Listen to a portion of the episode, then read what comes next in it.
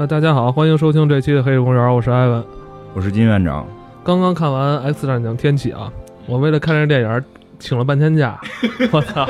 你现在比较嚣张，能请半天之假？我晚上看了，晚上看，因为我怕晚上看的话，录音就怕来不及，我就是下午嘛。其实这是咱看的第二遍了，看的是完整版，感觉音乐都不太一样。咱们之前看那版音效不是特别丰富哈，就觉得好像是没有音乐的问题，可能是是吧？有，但是。不全可能，这次完整的体验啊，还是挺棒的。这电影其实咱们之前预热说了好几集了，剧情上来说，没有什么。太出乎咱们意料，呃，细节上还是有变化的，但是就整个的思路是没变的，就包括我们最早猜的谁会去打败天启这件事儿，其实就就如同几年前网友猜的这件事儿是一样的，就是凤凰的那个复活就是为了干天启嘛，觉得还挺好看，因为我周围好多朋友听咱们节目嘛，觉得就是咱们之前聊过这几家的区别嘛，就确实觉得这个的特效创意是非常的精彩。咱们之前看的是没有特效，这回看有特效，基本上达到了我对它的预期，就是它对待特效方面的这些创意啊，这些视觉的结果预期还是达到了的，我觉得挺 挺挺好看。复联的那些人，常规的来讲，就是迪士尼手底下那那个迪士尼漫威手下那些人，常规来讲，他们能力可能也有很强的，你比如雷神，比如浩克，他们能力也还是非常厉害的，但是他们基本上还是说停留在纯的这种。物理层面的厉害，他对于这种精神层面的人是少数的。你比如说像叉教授这种精神控制，灵蝶的这种这种精神的这种刀，就这种东西都还是少。包括变形女的这种变形，对吧？其实这些还是少数，他们那个还是基本上是有劲儿。基本上有劲儿和能发波，基本上是就这两条，要不然就是我有劲儿，要不然我能发波，或者依赖现代科技的这种 强大哈，要不然是黑寡妇那种，就是就是技巧好，就是对对，还是这样。但是 S 战警里边的超能实际上是更天马行空一点，所以它表现起来比较有意思。有看首映的一些朋友就给我发私信，我念两条啊，有一个是叫赵海的一个朋友，他说就是天启太赞了，老婆看了。这样一比，觉得复联好弱啊。对，确实是这样，因为我们看到最后的时候，秦格雷已经发大招了嘛，就是这个全期的女人在前 全期的女人面前，复联就是不值一提嘛。确实，本身从能力设定上也是这个 X 战警的这个原始的这帮人是比较狠一点你记得吗？最后天启说了一句台词是：最早看那版翻译叫“真相大白”，对对对，他跟个大傻子似的，这又这个厉害，那个厉害，最后找半天是秦格雷最厉害。但好像电影里边翻译的不是这，好像是就是未来什么都已经决定了什么的，大概这么个意思嘛。就咱们看那版翻译的叫“真相大白”，那再念两条啊。那个老听众啊，非食用馒头，他说《X Man》里边有一段，就是他们几个人嘛去 shopping mall 里边看那个电影，你记得那段吧？他们从电影院里出来，李姑娘就说。这个故事我最喜欢第五部，巴拉巴拉巴拉一大堆。完了说 第五部特别好看，然后那个镭射眼说没有第一部哪来第五部？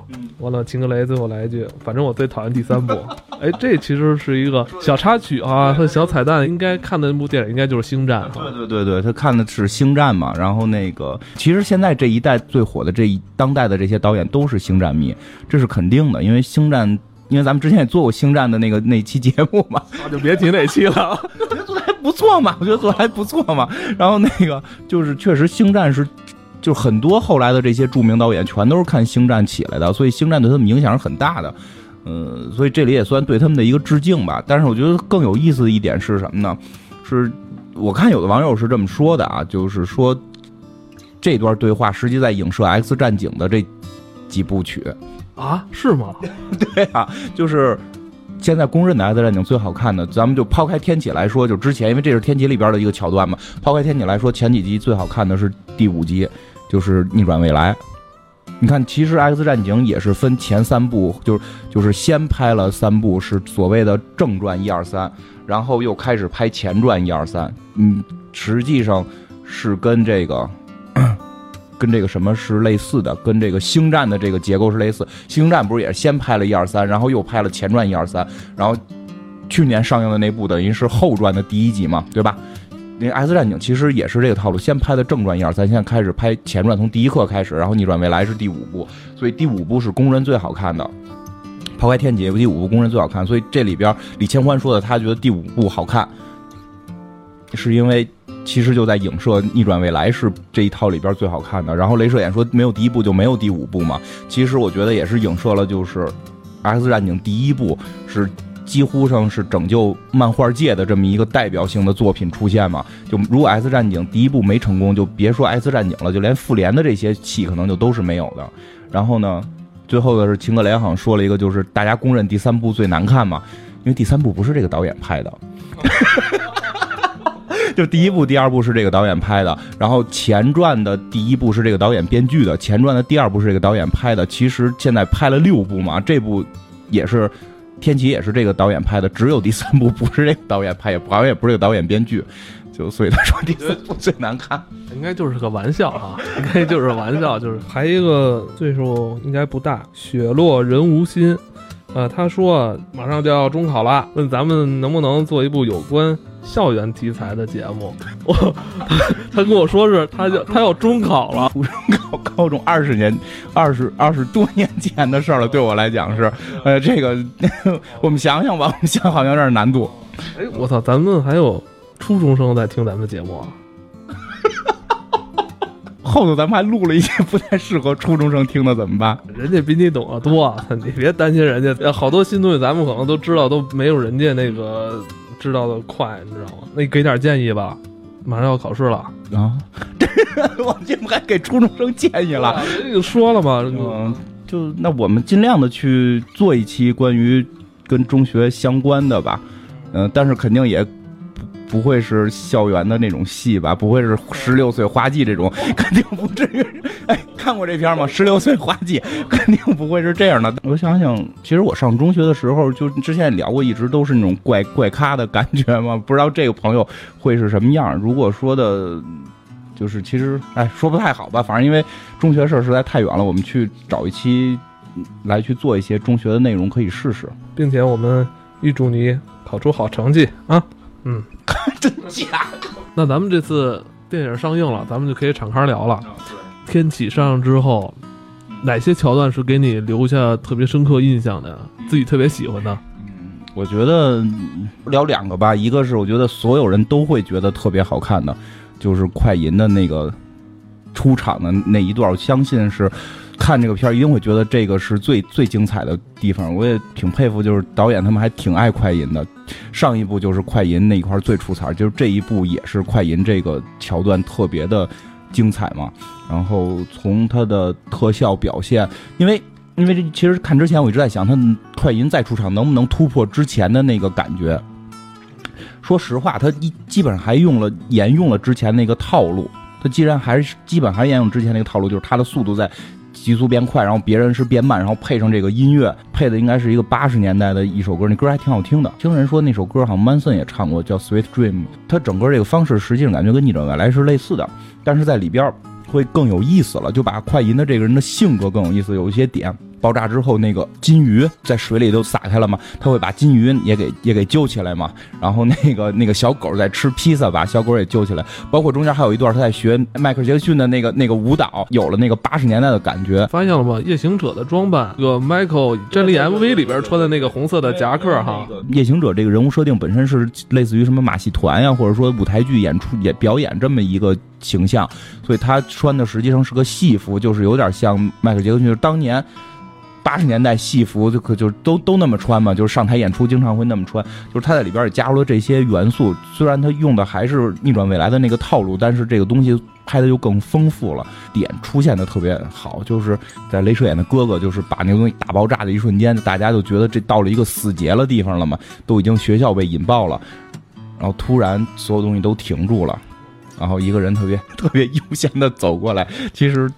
他这个节奏掌握特别好，这个时候我觉得大家会都觉得这个桥段会比较有有意思，一些细节，比如刚才你说那个他扶着人脖子这个细节，这些细节做的很到位。因为在第一次快银出来，就是逆转未来里快银出来的时候说过这句话，就是说我得扶着你的脖子，要不然我速度太快，你的这个颈椎会折。挪谁的时候都是挪着，都是扶着脖子挪，而且在看这个过程中，其实可以感到。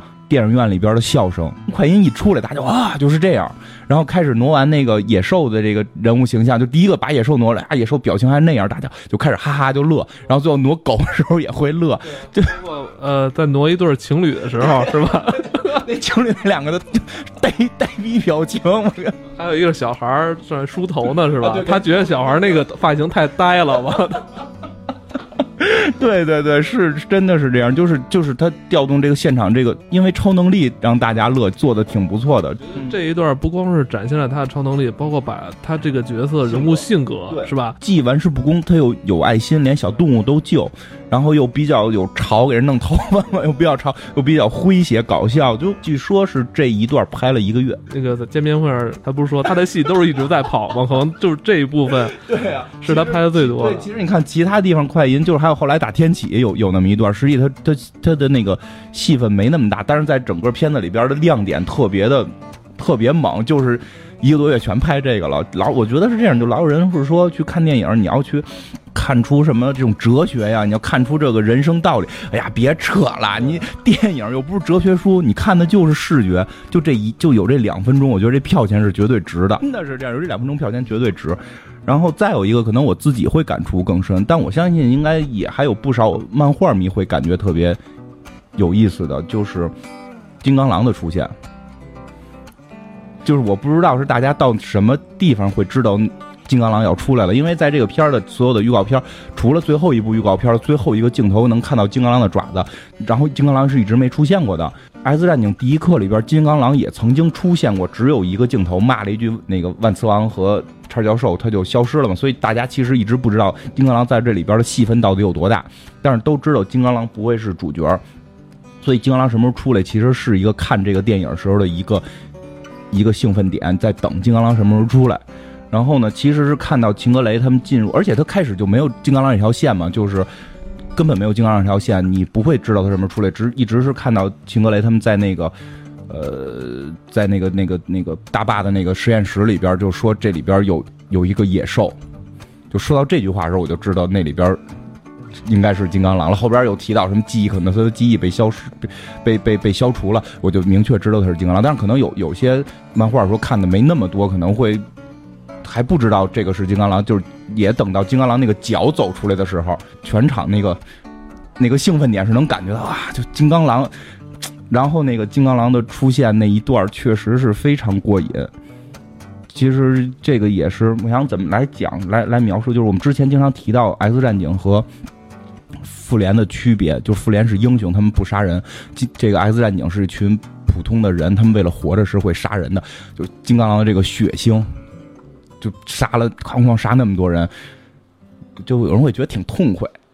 就是你不觉得吗？你有时候你看美队，他们哐哐哐揍半天不杀，最后正义，然后最后谈思想，是吧？你有时候会觉得有点不够快意恩仇，对吧？死尸那就是快意恩仇嘛，最后开始都给你讲道理了，咵先给人剁了，剁了咱们再讲道理。金刚狼也是这种感觉，就哭了就哐哐先挡，就是我身边的朋友喜这些所有超级英雄、漫威体系下这些英雄，好像大家都是对金刚狼情有独钟。对我操，这是个汉子！我操，就觉得他的出场就永远让人觉得能够释放你心里、你内心心里的一些东西。我觉得他是能让人释放的一个人。你是不是汉子？这看咱们来说了，因为之前我也说过，他内心其实是挺细腻的。他 他不像镭射眼，其实这样，现在镭射眼还小嘛，就镭射眼在漫画里边未来的成长是是去内心去承受更多，然后去去扛起这个变种人的这个大旗的。而金刚狼是更自我、更内心的这种这种这种小细腻是有的，但是他会释放。就你明白吗？其实有时候那种就是你看着是一个领导人的人，反而他不不能释放了就，就金刚狼是一个可以释放的人，让我们这些普通人看着会特别痛快。我操，那帮人就是该宰，对吧？那帮人就，当然当然这这违法，这个我们不建议有任何小的恩怨就去学校给同学拿大锤砸死什么的，这都是错误的行为。但是就说从电影的角度上来讲，金刚狼的出场会让人很痛快，但是尤其是到最后金刚狼临走的时候。那一段是我觉得这部戏里边对我感觉最深的，就甚至让我心里边就有一些异样感的。金刚狼跟秦格雷又相遇了，而在这条历史线上，这应该是秦格雷第一次遇到金刚狼，因为他们拍的确实有点乱啊。这个历史线，我大概说一下，就这个金刚狼实际上就是没有经历过后来的那些事儿的金刚狼，这是一个年轻的金刚狼。这个秦格雷也什么都没经历过，秦格雷这两个人是从来没有相遇过的。然后他们在此相遇了，但是如果你跳出来看，你跳出这个电影看，它会给你一种另外一种感受。这个金刚狼是那个那个休·杰克曼已经演的第第七、第八个金刚狼了，就他是一个年迈的金刚狼了，而且这个秦格雷是一个第一次出演秦格雷的一个小秦格雷。然后他们两个之间那个感觉，是不是命中注定的这种孽缘？就就真的是有这么一种感觉，就是因为我不跟你之前讲过吗？让我想起了《时间旅行者》妻子，对对对对对，两个人就是我六十岁的时候遇到十几岁的你，我三十几岁的时候遇到四十岁的你，对对对，两个人永远没办法在最合适的时间相遇的那个啊，对，是有那本小说吗？是吧？是是是，就是突然有那，就突然有让我有那么一种感觉。虽然这个故事里边的时间线，金刚狼还是年轻的。但是那个演员是老的，而且他确实那个演员现在也，你要翻出《X 战警一》，你看我那年轻的那个那个跟现在这完全是两个样。这是一个年老的金刚狼和一个年轻第一次扮演秦格雷的这个女孩这种相遇，就就是那种异样。而且之前不也聊过吗？在漫画里边最新最新的漫画《全心全意》里边的《X 战警》系列，就是就是一个穿越来的十七岁秦格雷，然后遇到了一个。死了妻子，死了孩子，然后那个经历了无数沧桑的一个两两鬓苍白的一个老年金刚狼，就这两个人在，这两个人都不是六幺六宇宙的，但是两个人都穿越到了这个宇宙，然后在这个宇宙相遇，然后就金刚狼突然就是就就那个那真的是这样，就是金刚狼挺年就在那种雪地里走，突然就是内心深处秦格雷跟他说话，金刚狼就哎你的声音又出现了，就这你能明白？然后那个秦格雷说这次不是你想象的，是真的。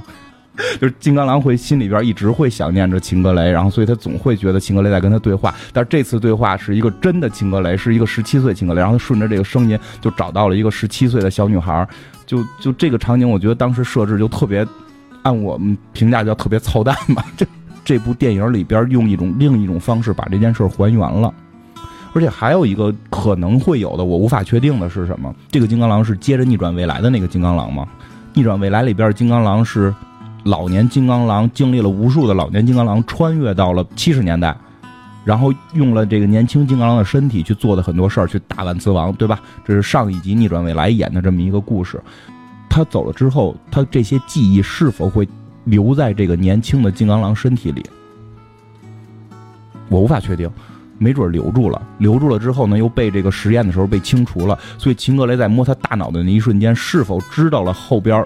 未来要发生的这些事儿，是我当时看的时候也是，青格雷说：“我把一部分他失去的记忆还给了他。”这句话你仔细解读啊，他说：“我只是把一部分他失去的记忆还给了他，就说不是全部的。”这里边都是有伏笔的。在漫画里也有过类似的情节，就是年轻的青钢狼青格雷，年轻青格雷穿越过来之后，穿越到这个世界之后，主世界之后遇到了当时好像还没死的，就是漫画里边。正正常金刚狼不是死掉了吗？他遇到了那个还没死的金刚狼，然后他就是去去去看了金刚狼的记忆，然后他就不接受了，就是他就知道了，我记得是不是看了金刚狼记，反正就看了某人的记忆，因为那些事儿大家都知道，我们就知道了。后来他跟金刚狼有过一段感情，然后包括镭射眼后来跟白皇后在一起等等这些事儿，在他都没经历之前，他就全都知道了。就是这种人内心的这种。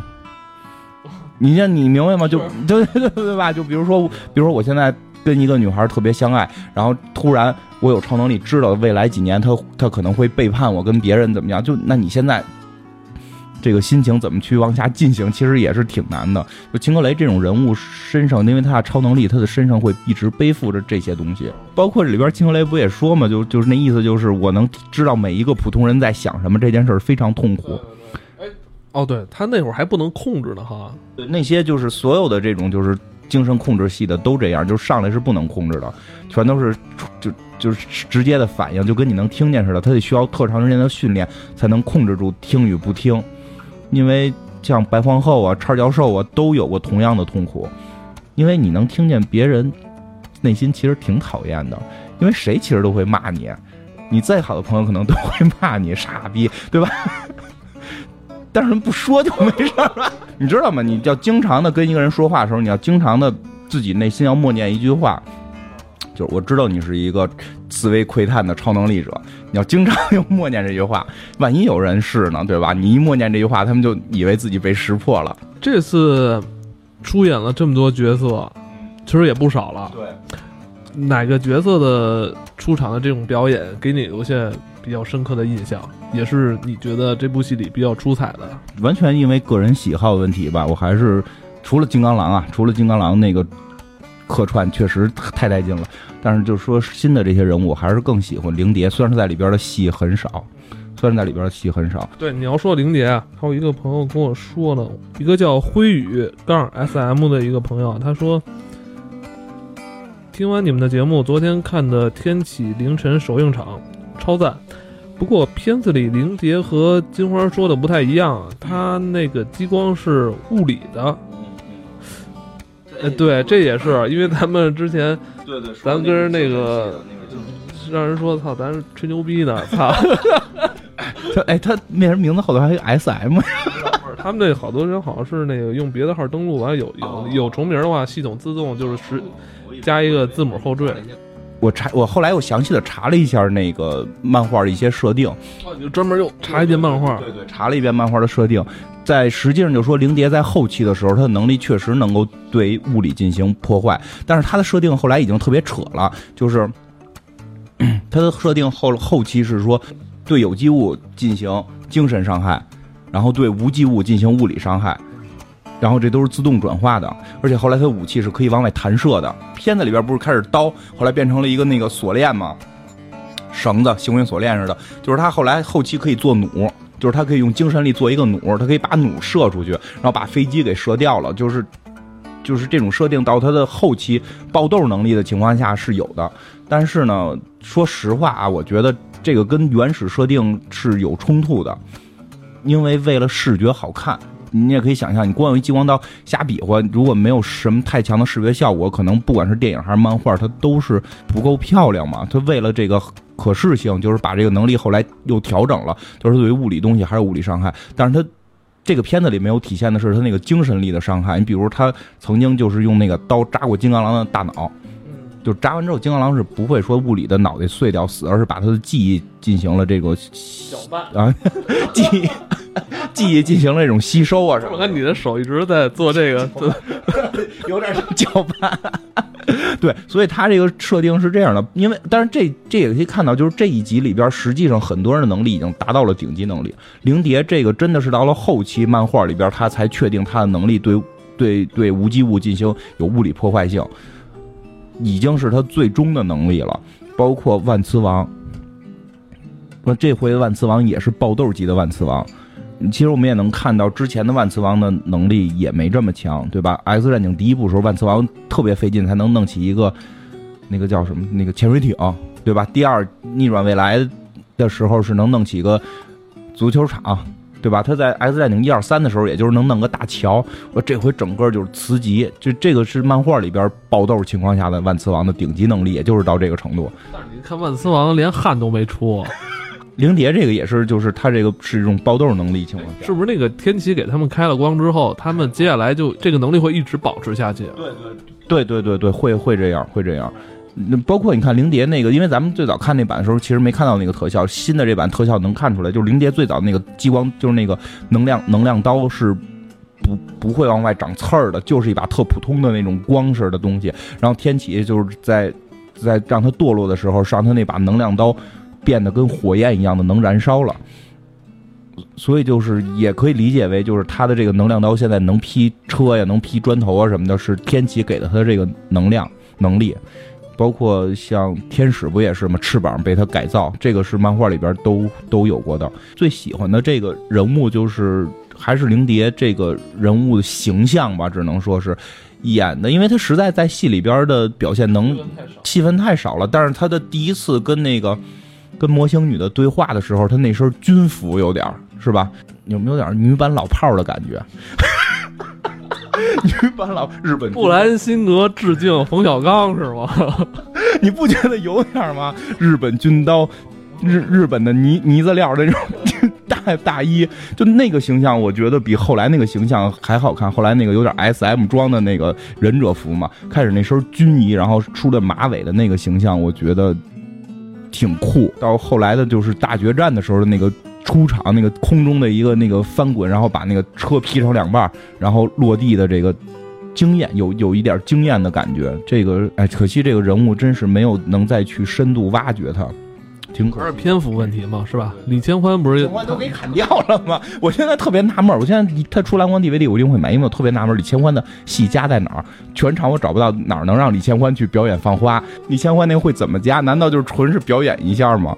反正那个也是挺期待的。那天使这次是死了吗？觉得是这样，就是老版的《X 战警》一二三，完全是一个全新的东西的出现，他以一种全新的手段去阐述这个漫画的故事，以就像导演那回问答似的，他以金刚的角度去看待什么是 X 战警，所以他在里边对 X 战警进行了特别大量的修改，完全是为了符合新时代的这些东西。但现在呢，现在的情况是什么呢？是整个电影就是超级英雄电影被推起来了。漫画也被继续的炒火了，所以其实用户反而有时候希望回归。之前讲过，灵蝶之前出现过，跟大傻子一样那个灵蝶，这还打个钉儿，还特别难看，也不会什么武术，因为它完全是为了塑造万磁王啊、塑造叉教授啊这些更经典的形象。但现在用户群的这个变大，然后对于漫画了解更深的这些人，对于这些二线人物开始这个更多的喜爱，因为二线人物的性格会更奇怪，像灵蝶酷酷的。就我其实我真挺喜欢这种酷酷的这种女孩嘛，受到一部分用户的青睐嘛，所以有可能有一种情况就是回归，就是回归把这些人物更回归的接近于漫画，有我觉得是有这种可能性，所以天使这个人物在未来，在未来整个 S 战警体系里边还是很有很重要的一个成分的，所以他应该不会就此死掉，因为这里边也没有明确的说他死嘛，包括天使本身就是。被天启改造过的，就是在漫画里边也有过这个桥段，这个情节是直接从漫画里边拿过来的，所以就是天使，我觉得不是说死掉了，咱们也可以称之为内战啊，是变种人之间的这个对决，真是往死里弄，是不是？对，真是真是往死里弄。对，这个真是往死里弄，跟另外两部内战不一样。X 战警一干架就是一座城市没，就只要 X 战警打架就是奔着一个城市没。如果他们是有天启这种级别的这种 BOSS 级战斗，就可能整个地球要毁嘛。因为这次也是万磁王，就是等于万磁王改了改变地球的磁极嘛，然后所以就什么悉尼歌剧院这些东西就就全都给掀起来了嘛。然后这个。天启也是一挥手，就是整个开罗这个城就就没了嘛，就做成一个变成一个大金字塔了。X 战警的能力是达到这种强度，你看复联就只能是说跟机场，跟机场干个架就完了，干个架就完了。对，这个还是有区别的。天启一直是说视变种人为自己的孩子，但是之前也我记得咱们也讲过，就是他跟万磁王有一定的相似性，但有区别的是，万磁王绝不会对变种人下手。但是天启是能对变种人下手的，最最优秀的那个潘教授，他觉得我碎土转生是吧？大蛇丸是吧？就是就是碎土转生，我把那个我这肉体换换过去了。反正意思就是天启实际上是还是定义成邪恶的人，像万磁王是一个偏偏中间的人，现在也在不停的洗白他。包括这一集里边万磁王的这个故事也挺感人。不过这说一下，这回这万磁王这个什么叫？安雅吧，她那个女儿，这个故事是也是漫画里出现过的，但是不太一样的是什么呢？就是这个这个她死掉的这个大女儿，应该是这死掉大女儿应该是比快银和红女巫岁数大的，这个是真对，就是在漫画里边死掉的这个女孩的情节，应该是万磁王的第一个女儿。然后呢，他的媳妇儿没死，他媳妇儿为为就是为此逃跑了，逃跑之后，在一个山里生了那个红女巫和快银。然后呢，是是是是什么有有什么神仙的，类似于怎么样？然后把这个红女巫跟快银又给了另外一家去抚养等等。但是现在的漫威。在一本新漫画里说，这些都是骗人的。那个快银跟红女巫不是万磁王的儿子啊，女儿，这就耍混蛋。我觉得有点有点，这个是什么什么？当初就是给这个给拿来我们改造了，然后就就还回去了，骗大家呢。说说，但我真觉得有点耍混蛋。这个，这我觉得是漫威有点在想把红女巫和快银彻底从 S 战警里边脱离出来，完全归于复联呀或者异人族啊，这个他自己手底的 IP 的这种方式吧。万磁王那个闺女。他也是有能力的哈，他可以就是可以，应该是可以控制动物。我操，这个挺厉害的。德鲁伊 开始不是就跟几个条跟几只鹿玩吗？对啊，他有这个暗示嘛，他能控制动物，还就是其实还有一点挺有意思的，就是万磁王是生活在东欧啊，对，这里边讲的是波兰，完漫画里边我记得没错的话应该是乌克兰，反正就都是华约。现在这个组织已经没有了吧？修正主义的组织已经被取缔了嘛？就是你知道，其实很有意思的一点就在于这儿，就是这个修正主义是不对的，应该可以说吧？就是你看万磁王实际是救了一个人，然后这帮人还把他告发了。不太敢把这个故事搁在美对，真的，如果这个故事发生在美国，实际上是有一些政治性错误的，因为这是个美国片子嘛，就美国人民应该是有人性的嘛。如果他救了你，他你怎么还能去害他呢？谁救了你谁是朋友嘛？就是政治，就是政治观点是是先放到一边，先是讲人性本身的善与恶嘛。所以就是万磁王就应该是没怎么杀过人，他杀都是一些坏人嘛，没有杀过太多无辜的人嘛。虽然他被通缉了吧，但是他去救了他的这个这个工友，这算是。工友，我觉得他们肯定有工会，救了他们的工友，然后结果被工友告发，就这个情节就应该都真就是说发生在，所以他们要把它设定发生在一个修正主义的国家，挺像的哈，就是对你体会，即使他救了我，我也要跟组织上汇报，就这种劲儿是吧？你体会一下，这确实太像就是东欧的那个感觉了。个人利益不重要，对对对，重要是我要看到这个事儿，我一定要汇报给领导。对，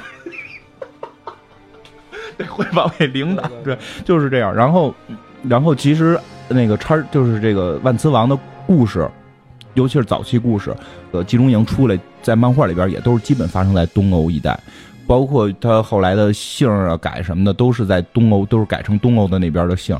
包括最后他在一些平行宇宙，或者说他本身好像在那什么建过国，也都是在东欧建的国，就是。所以他这个人在东欧确实有很根深蒂固的这么一个情节在，就他不是犹太人吗？他他不回以色列，他老跟他们那边待着干嘛呀？漫画里边他也回过以色列，漫画里边也都回过。哎，不，你说到起来，漫画里边万磁王的堕落其实做的会更有意思一点，就你就会那个那个戏铺的就会让你觉得他更应该堕落，回到以色列，然后他成为以色列人，然后以色列建国了，然后他跟那个叉教授也进行了很多关于变种人未来的发展的这种。这种讨论最后的结果呢，就是说他还是不太相信人类，但是他最终还是愿意跟人类去合作。然后他加入了一个组织，是是是这个屠杀，这个不叫屠杀了，就追捕纳粹的组行动。在《X 战警：第一课》里有过体现，就是他去找那堆当年的杀过他妈的这种老纳粹嘛。因为当时那个二战结束之后，很多纳粹在真实历史中，很多纳粹都是隐姓埋名逃跑了嘛。然后那个，但是他们其实都是这种满手双手沾满鲜血的这种这种坏人嘛，盟军嘛，就是他们会有一个组织，包括以色列，但是他们当时都属于北约嘛，就是去追捕这些老纳粹。然后在漫画里边呢，是说追捕到一定，在这个阶段实际上是是这个万磁王跟人类走的比较近的阶段。然后突然有一天，领导来了，跟他说：“我们不追杀，不追杀那个纳粹了，因为修正主义抬头了。”修正主义是我们现在最大的敌人，我们要团结纳粹，打倒修正主义。就万磁王一下就就不能接受啊！就是你不能为了你你对吧？就是我的这种这种父母的这种仇，我觉得我没报呢。然后你就为了你们这种这种政治之间的问题，你你牺牲我们个人的这些这这些人的情感嘛？所以他就不乐意。但是在这种大的政治的这种环境下，最后他的领导还是决定就舍弃万磁王的个人的想法，就是要接收纳粹。所以。万磁王就急眼了，就就就跟他们就发生这种斗争，然后从此他就堕落，就要去干死人类，因为他觉得人类都都是这种邪恶的。就是你想象一下，其实这个剧情设设定是铺的是比较完整，就这个人为什么会成为这样，还是比较好理解。包括这回这个万磁王跟他女儿的那个对话，就是他说什么那个给他唱那个歌嘛，他说这歌是。他妈妈唱给他的什么？他们什么父母的父母在唱给他父母的是一辈一辈传下来的。然后他孩子问，就是你你妈你父母呢？就是就等于爷爷奶奶呢？然后就他就说，就是被人给抓走了嘛。然后就那个镜头会扫过来，扫到那个万磁王的胳膊上有一行被纹的代码，那就是当年纳粹给犹太人纹的这个编号嘛。就是其实这些细节，你能能去把这个人的内心去挖掘的还算比较深入。那在漫画里。万磁王跟九头蛇他们之间有过联系吗？其实很少，其实很少很少。万磁王有一种游走于世外的这么一个一个一个状态，他就是为了保护变种人，而且他不会像天启的去杀害变种人，他他还是要保护变种人。跟天启有有一些区别，天启是为了个人的利益会会不择手段，而。万磁王更像是为了变种人的利益，就是你明白，天启想的是变种人统治世界，但是我是变种人的头，我是神仙。你你你能，他是奔着独裁去，而万磁王那种呢是有是有一点为了一个小集体，所以还是有一定差别的。那我们看这集里，咱们姑且算天启又牺牲了吧，他还是应该还是会复活的。说不太好，说不太好，但是他要想复活，不是也很简单吗？都是一 都是都是导演编剧一句话的事儿。没准就是说最后烧的只剩一肉粒儿了，但是人都走之后，他这肉粒儿又重新长出来了，也 是吧？也不好说。对对，都不好说，这都不好说。但是这我也看到，就是凤凰的这个大爆豆嘛，就是对啊就是因为有的时候 看的时候，旁边也有也有也有朋友说，就是说这个这个青格雷怎么那么窝囊，还不出手？惊雷就是最后要释放自己的时候嘛，我操，觉得那会儿特别酷，就是他从那个走的那个、啊对对走那个残垣断壁上，完了突然就浮空了，我操，就觉得那会儿特别震撼。角度拍的特别好，那个角度拍的，你感觉他真的是一种上，他是上帝。对对对，对对对，是这样。嗯，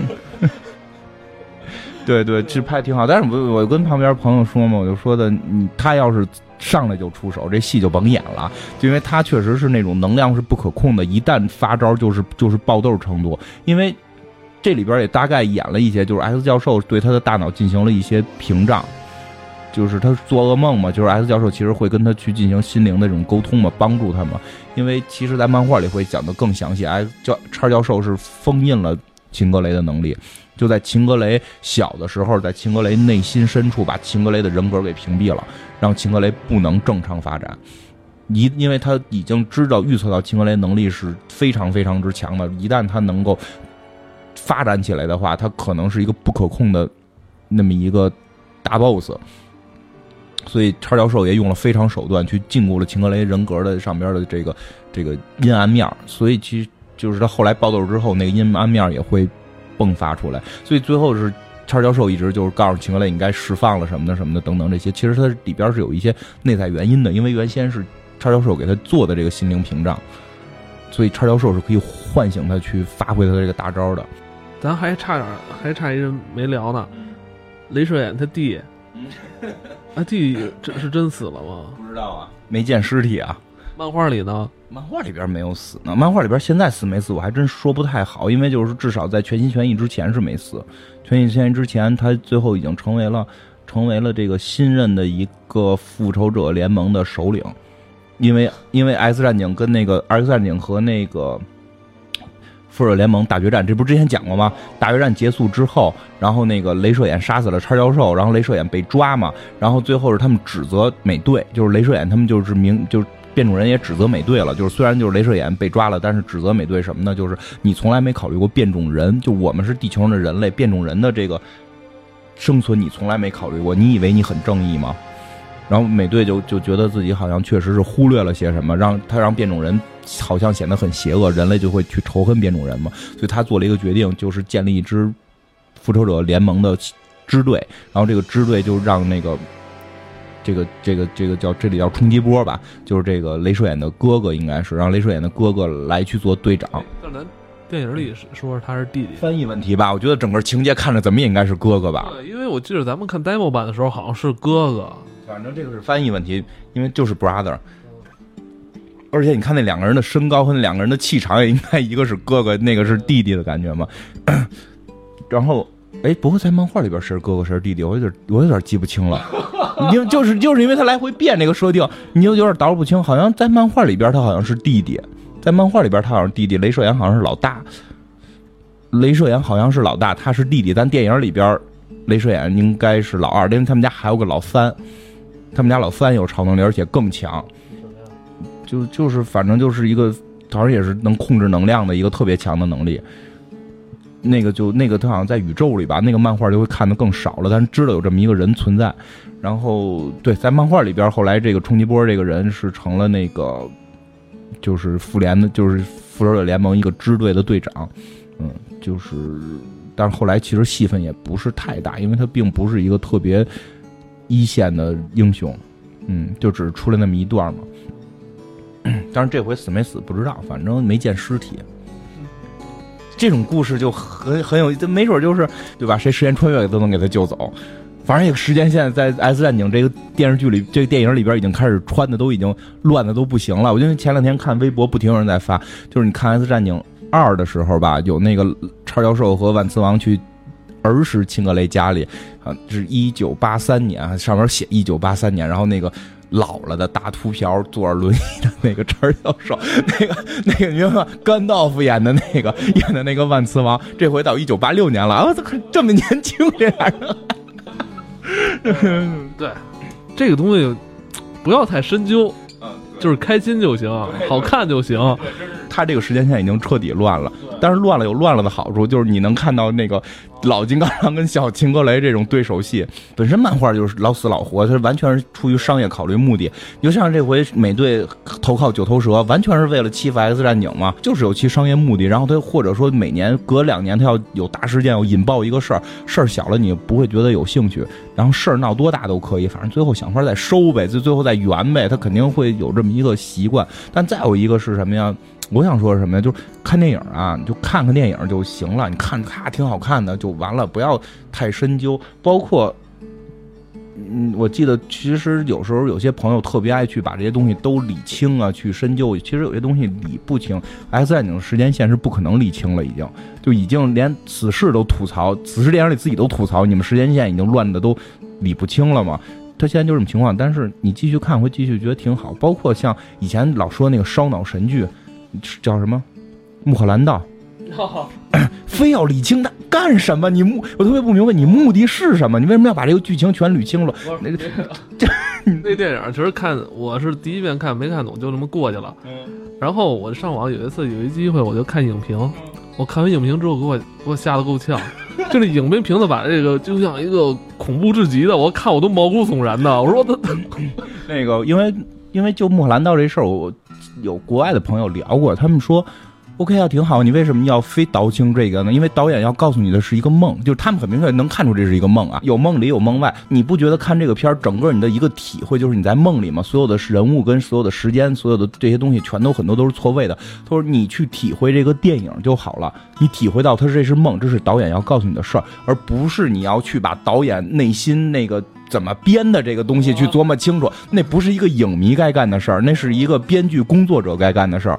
你是站在影迷还是站在编剧工作者？就是他，就是因为我跟一个。那会儿我也年少无知的时候，就是对电影也是充满这种想去倒腾清楚的这种冲动的时候，跟一个外国朋友聊过。美国人就是专门看电影的那些美国影迷，他们就说，他们觉得他们更愿意站在一个影迷的角度去看电影，因为这是一种享受，而不是站在一个电影工作者的角度去倒清。那作为影迷，我们看的感受有了就 OK。其实《X 战警》也是，时间线乱就乱去吧。你去看那个快银的那个跑，你去看万磁王的这场内心戏，你去看年老的金刚狼遇上了年轻的秦格雷，你不管他戏里是什么样，但那个视觉上的感受你能感受到，对吧？就挺好的。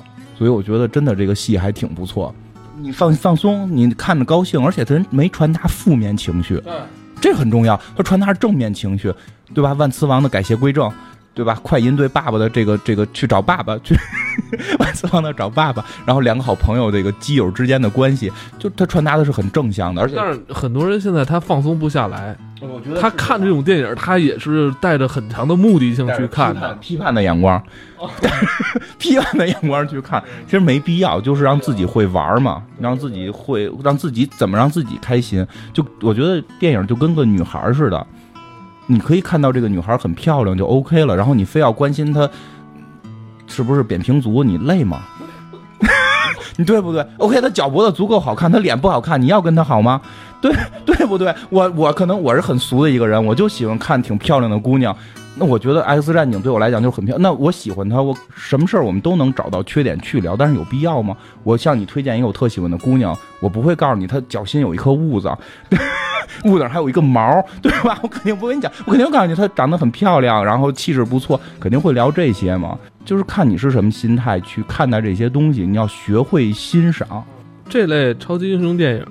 它虽然是面向全年龄的，或者说它的名人跨度比较大，说比较适合大众向去收看，你们听完金花说好好好，完了你们也去看，完看啊没意思，怎么他妈胡胡说八道？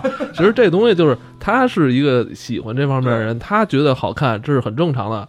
有没有人觉得不好看？就肯定有啊。哇，你不喜欢看，那不喜欢看就别看就完了。真的是这样，我就像之前讲那个，我那个朋友就爱看《小时代》，对吧？人家我觉得就是能在静安静安区买房子，我们觉得是胡说八道，看着有气。人看着就我们的生活就是这样啊，我们就这么小资啊。《小时代》的故事到底有多次？你你没在静安区买房，你就别说人次。所以真的都抱以这种心态去看去看他们。过好自己就行了，是吧？对，包括像《肖申克的救赎》，其实影迷都会觉得特别好看，我就不爱看，因为里边没有什么太多姑娘。我看野草莓，因为里边的女主角特别漂亮，那是一个特别老的黑白片嘛，很文艺嘛。然后我觉得姑娘好看，我看上去，因为每个人有每个人的特性，我确实需要在看电影的时候能看到很漂亮的女演员，会让我有兴趣一直 看下去。我操，这我还是第一次。那你那那这样挺好，因为我不知道你不喜欢这部电影。但是你说，哎，但你虽然不喜欢，但你从来不没有骂过他，因为我觉得那片子不错，我只是我只是我不爱看，就没有达到爱的那个阶段。对，因为那个片子它表达的，它它表达也是正向思想，我觉得只要表达正向思想的都是好片儿，除非你要你再表达一个错误思想，你你你你要表达一个修正主义是对的，我就一定批判你，这是义不义不容辞的批判你。但是像《肖申克救赎》，它表达也是自由啊、积极的这种人生的一面，挺好。那只是。只是我不爱看，就 OK，就就，但你不用去骂他嘛。你跟他有仇吗？你跟他也没仇啊，对不对？对呀，真是这样。你觉得还是这样，呃，没有必要把这种把给电影赋予太多额外的一些压力也在里边，包括。也不要把它拿当做生活，你对生活不满的一个发泄筒。别这片子，我记得我他妈今儿我我花六十块钱买张电影票，我进去看完之后，我就骂他，骂死他。因为为什么？爷我他妈花钱了，这样就不太好。对对对，因为因为其实你看，我们跟导演导演面对面，人家那个水平真的比我们高了不知多少多少，真的是这样。然后我 我还得坐地铁回去改图嘛，就是真的不知道比我们高了多少多少。我们能想到的不是人家想不到，那只是。篇幅问题，对吧？有一些商业问题，人只能这么去做，所以没必要去说谁不好不好，就是喜欢就表达出喜欢就 OK，不喜欢不看就完了嘛。这年头啊，你喜欢什么，完你再说出来，其实也是一件挺困难的事儿，是不太容易。真是因为大家总觉得骂别人不好，好能好像能显示出自己的智力来，但我觉得如果我们能在夸别人好的时候，也能显示出自己的智力，应该是。更更厉害一点你不会觉得那这种人，在他们眼里就觉得你这人有毛病？无所谓啊，我从我从中学就是怪咖嘛，我从中学就被评为怪咖了，无所谓嘛。哦对，操，彩蛋还没聊呢，彩蛋没聊了，差点要收了，我操，还是有彩蛋，应该也是给金刚狼预备的。说不太好这件事儿，说不太好，就是他看到结尾之后，那个说实话，这个彩蛋有点太草草了事了，因为我都觉得这个彩蛋，我而且是所有的字幕出完才能看到，我有点错过，正经的角色没出来，正经角色没有，指向不明确，旁边的我旁边几个不认识的那个在观影，这这就完了，就真的是所有人都在等彩蛋，因为网上说了有金刚狼相关彩蛋，所有人都在等，等了特长时间，然后出完了之后。黑屏了，所有人都没走，觉得应该还有，因为他实在那个彩蛋太短了，实在那彩彩蛋太短，以及没有主要人物出现，没有任何惊爆点出现，然后就结束了，然后就出字幕，提供多少多少人工作。但实际上有一种，但是另外有说一点是什么呢？他最后出了一个名字，好像叫埃塞克斯公司。其实这个名字，如果对 X 战警熟悉的人，实际上它是还是有一定引爆性的。就这个人，应就是他本这个艾塞克斯本身是一个 X 战警里边相当于仅次于天启的二号 BOSS 的名字。这个人物在中国翻译有很多版翻译名字，有叫什么惊愕先生的，有叫胸罩先生的，胸罩 胸罩先生，有叫胸罩先生，所以有人可能在暗示胸罩先生可能会出现。我喜欢用“胸罩先生”这个词儿，你但是有地儿你查叫惊惊愕或者叫惊悟吧，就是这个人。但是有一点特别怪异的是什么呢？就是这个人实际上天启造的，但是在这个故事里边，天启没造这个人。这天启从三千六公元前三千六百年前啊，就就就睡了，一直在睡嘛，对吧？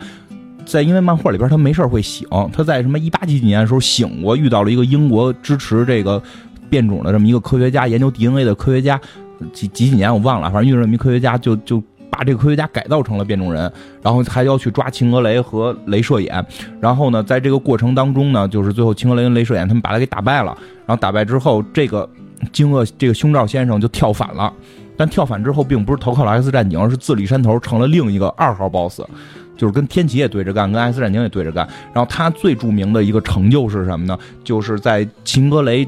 假死状态的时候克隆了秦格雷，就是秦格雷在一个湖底下变成一个茧了嘛，大家谁都不知道，以为他死掉了。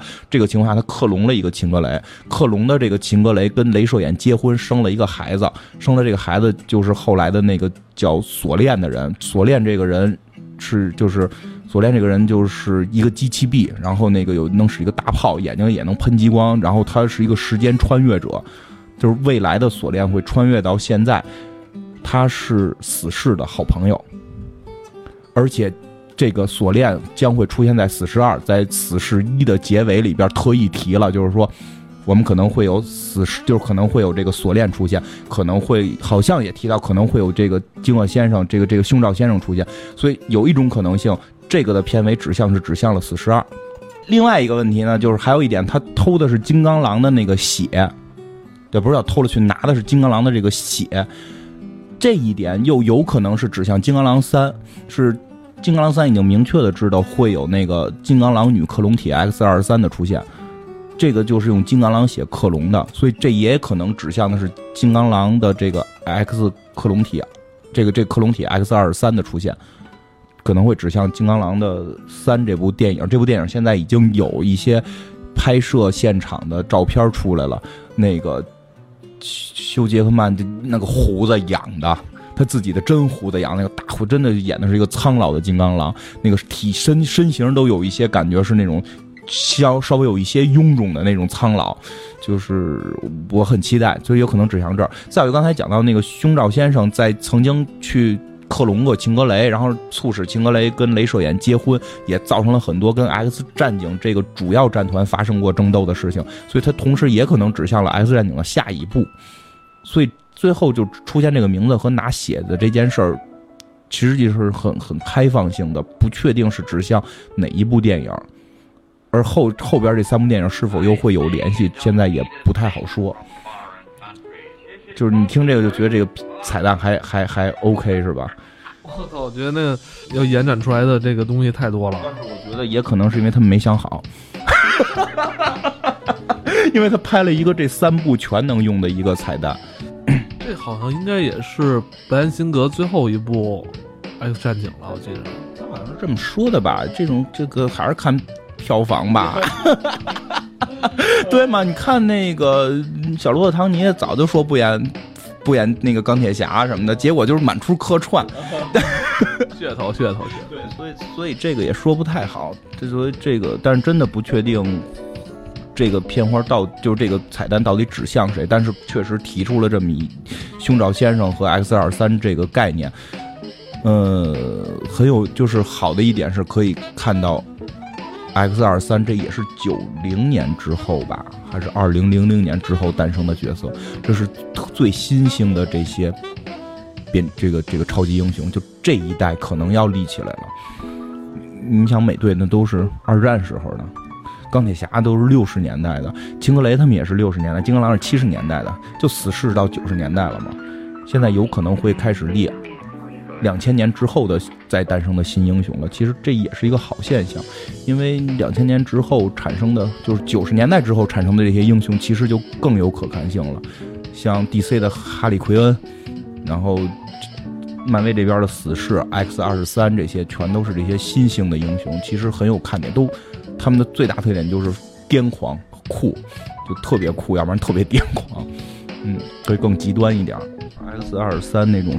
网眼黑色网眼丝袜，然后这种脖子上有那种狗带儿，那种酷酷的那种女孩，看看吧，看，反正确定《金刚狼三》里边它会出现，看看会是什么样吧。多聊一句魔兽吧，因为那天我看那个，跟跟跟你微信还说呢嘛，我那天坐地铁，大的那个视频在播魔兽的那个片花嘛，突然特别有一种感触，因为现在很多人都说魔兽的口碑不好。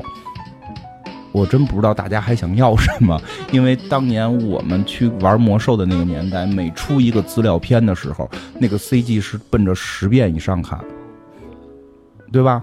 伊利丹那个就那个伊利伊利丹那那版就是七十级那版，那些话甚至都会说什么我被放逐了一万年什么，就对吧？你们是自寻死路，就甚至成为当年的一个网络网络流行语。一个短短两分钟的 CG 能看上十几遍，现在给你一个两个小时全程如 CG 一样的这么一个电影，居然你们还挑说什么剧情啊？说我这儿得显示出资深嘛，老玩家姿态得得有。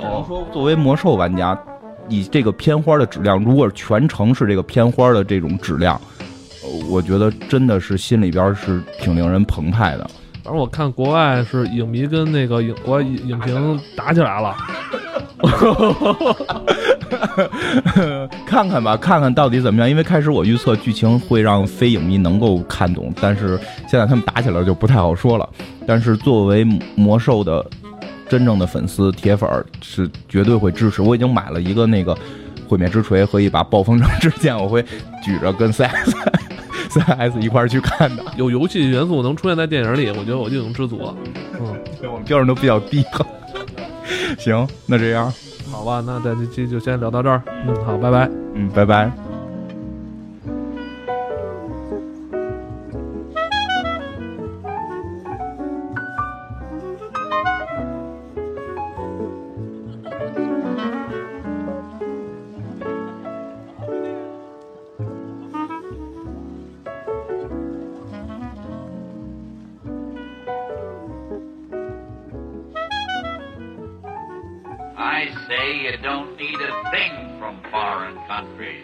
coffee first. Coffee?